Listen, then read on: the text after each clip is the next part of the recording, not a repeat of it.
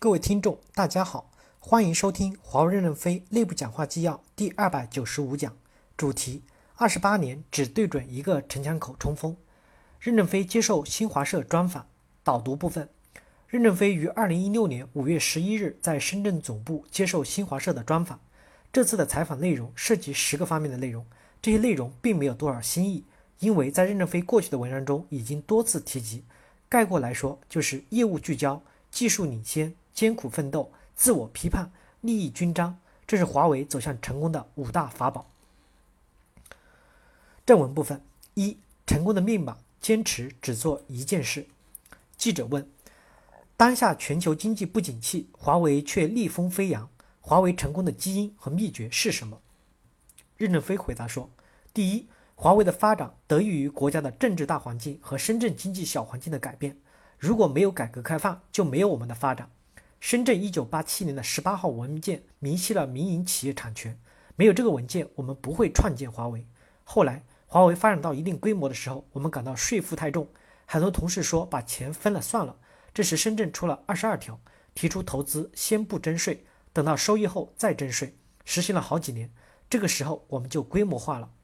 第二，华为坚定不移的二十八年，只对准通信领域这个城墙口冲锋。我们成长起来后。坚持只做一件事，在一个方面做大。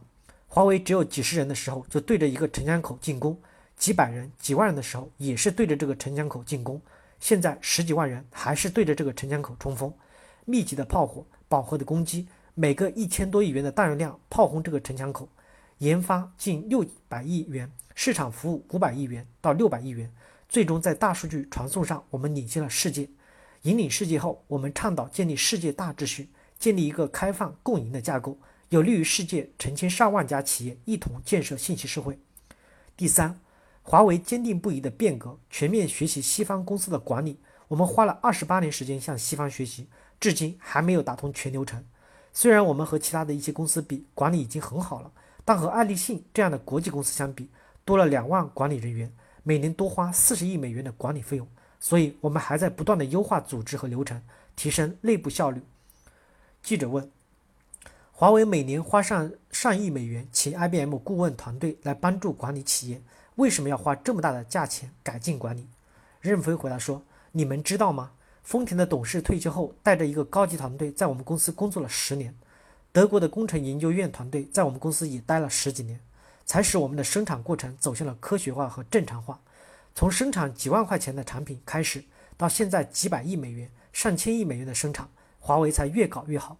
我们每年花好多亿美元的顾问费。我们走出国门，走向全世界的时候，什么都不会，不知道什么叫交付，全是请世界各国的工程顾问公司帮助我们。第一步就是认真学习，使公司逐步走向管理规范化。现在我们正在自己往前走，就想再做得更简单一些，更好一些。记者问：华为有没有弱点？任正非说有。华为公司三年前应该快垮了，为什么？因为大家有钱了，怕苦了，我们往海外派人都派不出去，大家都想在北京买房陪小孩，都想在好的地方待，我们就琢磨为什么不提升升一线的作战人的待遇呢？我们确定非洲将军的标准与上海、北京的标准不一样，年轻人在非洲很快就当上了将军，你在非洲干就朝着这个非洲的将军的标准达到了就是将军，就可以拿将军的钱。现在我们的非洲员工根本不想回来。记者问。创新能把华为领向一个怎样的未来？任正非说：“比如 4K 高清电视，现在北京、深圳都还做不到，但四川全省连边远农村用的都是 4K 高清电视，就是我们和四川电信合作做的。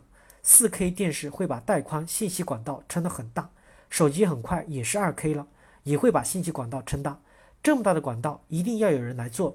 4K 现在还没有到来，VR 就要到来了，还能互动，流量会远远大于 4K。”这是挡不住的社会发展趋势，也是巨大的战略机会。香港、澳门马上也会实现。四川的实践证明，普通的农村也可以享受很高的带宽。感谢大家的收听，敬请期待下一讲内容。